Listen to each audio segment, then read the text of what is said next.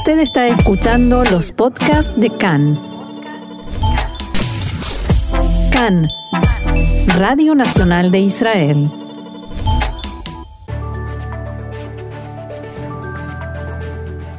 Bienvenidos a las transmisiones de CAN, Radio Nacional de Israel. Una hora en español con toda la actualidad de Israel, Medio Oriente y el mundo judío. Acompáñennos, aquí estamos, CAN, listos para comenzar.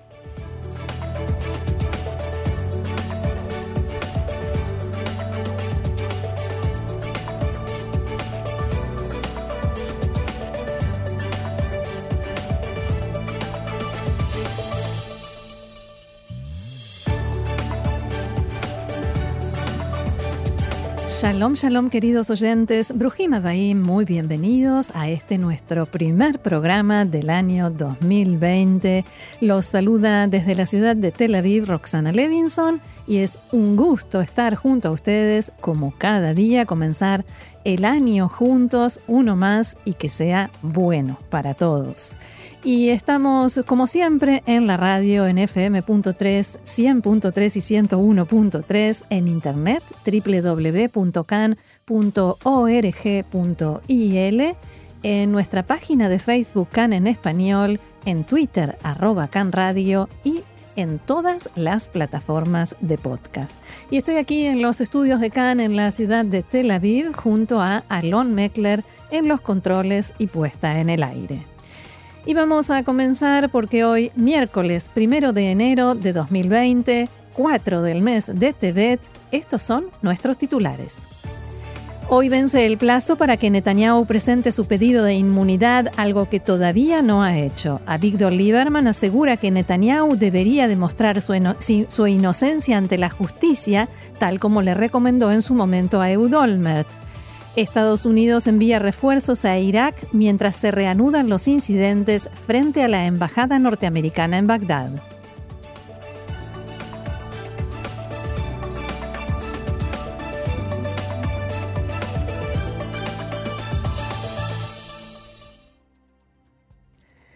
Vamos entonces al desarrollo de la información que comienza aquí en Israel, donde el Gabinete Político de Seguridad se encuentra reunido para tratar, entre otros temas, el acuerdo de cese de fuego con Hamas en la franja de Gaza. Recordemos que el domingo los ministros recibieron un informe actualizado sobre la fórmula de este acuerdo, pero no hubo debate. La familia del soldado israelí Adar Goldin, cuyo cuerpo es retenido por Hamas en Gaza, declaró que el gobierno continúa abandonando a los soldados y civiles retenidos en la franja. Solo en la última semana Israel dio autorización a Hamas para exportar cientos de toneladas de frutillas y dulces, decían, Toda madre israelí que envía a su hijo al ejército debe saber que su vida vale menos que frutillas y dulces de la franja de Gaza, declararon Simha y Lea Goldin, los padres de Adar. Y como anticipábamos en titulares, hoy finaliza el plazo, es el último día que tiene el primer ministro Benjamin Netanyahu para presentar su pedido de inmunidad parlamentaria ante la Knesset. Khan pudo saber que en las últimas horas y en conversaciones con sus allegados, Netanyahu manifestó su preocupación por la posibilidad de que el pedido de inmunidad perjudique la campaña electoral y sus posibilidades de ser electo primer ministro. Además, Netanyahu sumó a estas consideraciones la posibilidad de que la Knesset no le otorgue la inmunidad o que la Corte Suprema de Justicia la invalide. A pesar de todo eso, sus allegados están convencidos de que, más allá de sus dudas y reflexiones, finalmente sí presentará la solicitud de inmunidad, pero a diferencia de sus declaraciones a principios de esta semana, trataré de hacerlo con la menor difusión posible y el menor eco en los medios de comunicación. Y el titular del partido Israel Beiteinu, Avigdor Lieberman, recomendó hoy en declaraciones a Cannes al primer ministro Netanyahu que no solicite la inmunidad parlamentaria. En primer lugar, yo espero que el primer ministro no presente el pedido. Si me preguntara a mí, le, recomendaría no presentarlo. Lieberman dijo que él está a favor de darle una opción honorable al primer ministro para salir, en sus palabras, sin relación alguna con la inmunidad, pero no detalló a qué se refería con salir.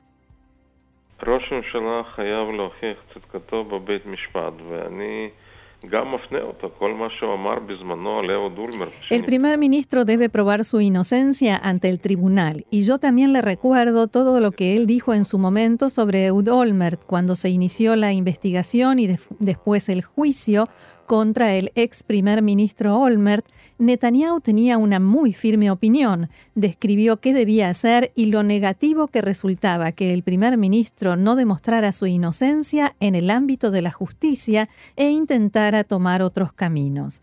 Recordemos que en aquel momento Netanyahu declaró insistentemente que un primer ministro con juicios por delitos de corrupción no puede continuar en el cargo y está incapacitado para tomar las importantes decisiones que requiere la dirección del país. Volviendo a la entrevista, Lieberman esquivó una y otra vez la pregunta sobre qué hará su partido si finalmente el primer ministro pide la inmunidad, si acordará conformar la comisión para tratar el tema y si su partido votará a favor o en contra de la inmunidad para Netanyahu. Todavía quedan varias horas para conocer cuál será su decisión, dijo Lieberman, y recomendó esperar con paciencia. Dijo también que cuando llegue el momento revelará qué harán él y su partido. Lieberman también criticó el hecho de que no hay comisiones parlamentarias conformadas y trabajadas desde hace trabajando desde hace más de un año y eso, dijo, perjudica la capacidad de la Knesset de fiscalizar el desempeño del gobierno. En azul y blanco le propusieron a Lieberman conformar todas las comisiones, incluida la denominada Comisión de la Knesset, que es la encargada de tratar la solicitud de inmunidad del primer ministro si es que la presenta. Mientras tanto, las diferencias en el bloque de derecha están derivando en un verdadero enfrentamiento.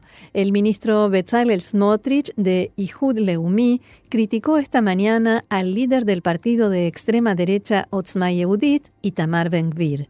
Itamar Ben-Gvir y verdad son dos palabras que no van juntas, dijo Smotrich, y agregó que hay que hacer la mayor cantidad posible de uniones en el sionismo religioso porque la gente no quiere ver pedazos, restos de partidos que se pelean y se atacan unos a otros.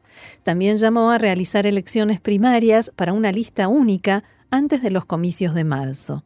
En respuesta a estos dichos, Itamar Ben-Gvir dijo que Smotrich es arrogante, pero que a pesar de eso lo llama también ahora a comportarse con responsabilidad y sumarse a la unión entre Otzma Yehudit y Abaita Yehudi.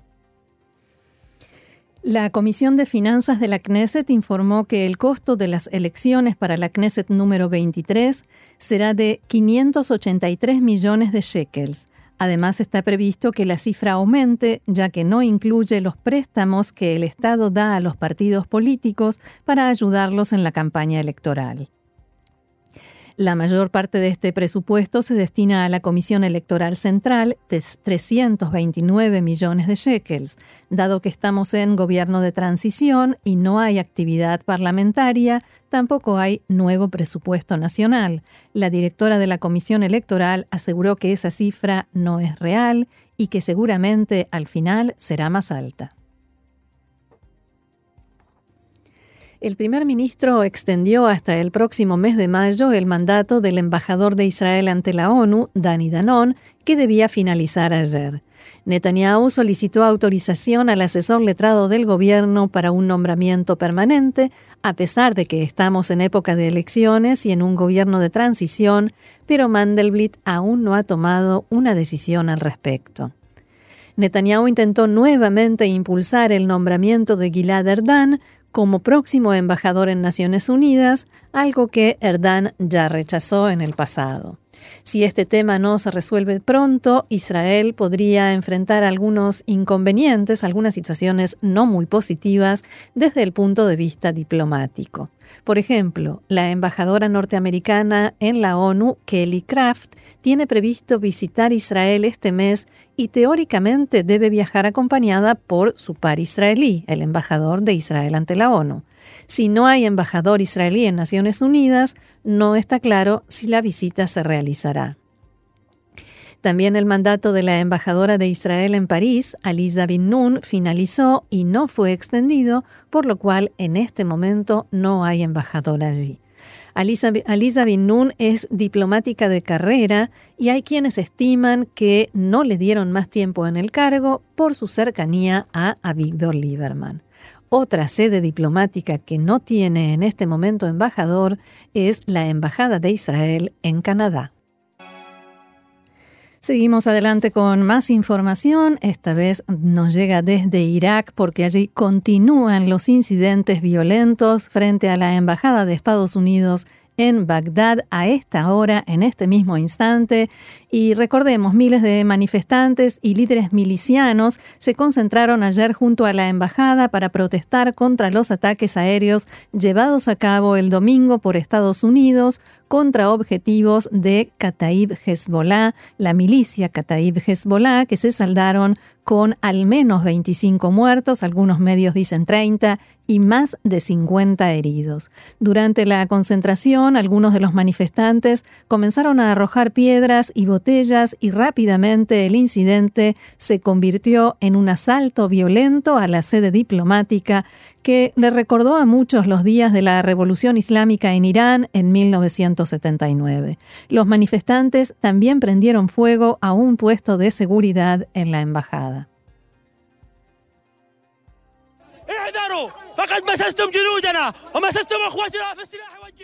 Tengan cuidado, decía uno de los milicianos en la protesta. Ustedes atacaron a nuestros soldados, a nuestros hermanos de lucha.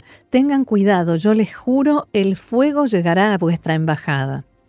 Todo esto que sucedió en la embajada más grande del mundo, en la zona más custodiada del mundo, comenzó durante el funeral de las víctimas del ataque norteamericano.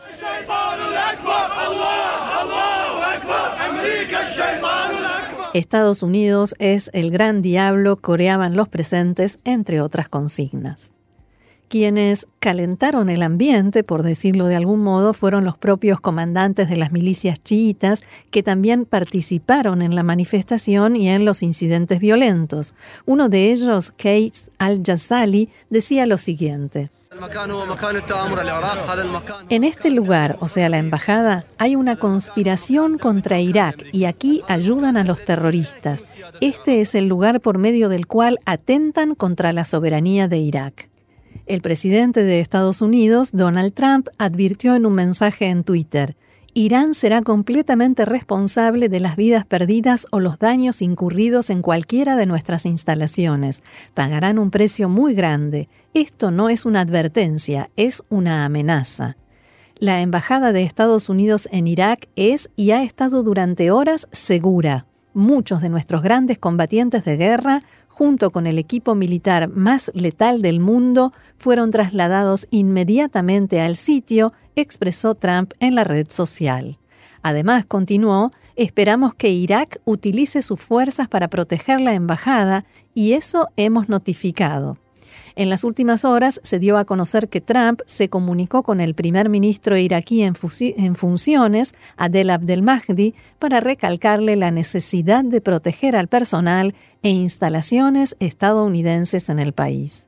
Pasó bastante tiempo entre el comienzo de los incidentes y la llegada al lugar de las fuerzas de seguridad iraquíes, lo cual, según algunos testigos, permitió que los manifestantes violentos pudieran avanzar hacia dentro del predio de la sede diplomática. Y el Ministerio de Relaciones Exteriores de Irán negó que Teherán esté detrás de las protestas violentas en la Embajada norteamericana en Bagdad. El portavoz del Ministerio de Relaciones Exteriores, Abbas Mousavi, manifestó en un comunicado. Estados Unidos tiene la sorprendente audacia de atribuir a Irán las protestas del pueblo iraquí contra el salvaje asesinato de al menos 25 iraquíes. El líder supremo de Irán, el ayatolá Ali Khamenei, rechazó esta mañana la ofensiva de Estados Unidos contra la milicia iraquí Kataib Hezbollah y aseguró que es una represalia por su importancia en la derrota de ISIS, la organización Estado Islámico. Yo, el gobierno y la nación de Irán condenamos la malicia de Estados Unidos en los términos más contundentes, afirmó textualmente Jamenei en declaraciones a la televisión pública iraní Press TV. Jamenei aseguró que Donald Trump no puede hacerle nada a Irán y dirigiéndose al presidente norteamericano dijo, si fueras sensato, algo que no eres, verías que los crímenes que has cometido en Irak y otros países hicieron que esos países te odien. Estados Unidos también informó que no tiene planes de evacuar su embajada en Bagdad, pero está enviando refuerzos a su sede diplomática. El secretario de Defensa de Estados Unidos, Mark Esper, anunció que se están enviando fuerzas adicionales a la embajada para protegerla de los manifestantes. A través de su cuenta de Twitter, Esper anunció el envío de 750 soldados norteamericanos a la zona y señaló que más militares están alertados de que podrían ser activados. También Esper ha pedido al gobierno iraquí que ayude a proteger al personal estadounidense en el país, ya que forma parte, según dijo, de las responsabilidades internacionales de Bagdad. En declaraciones a la prensa desde su residencia en Florida, Trump dijo que no está interesado en una guerra con Irán y no prevé que esto suceda. Trump aseguró que él desea la paz y que Irán debería querer la paz más que nadie. Do I want to know? I want to have peace. I like peace. And Iran should want peace more than anybody. So I don't see that happening. No, I don't think Iran would want that to happen.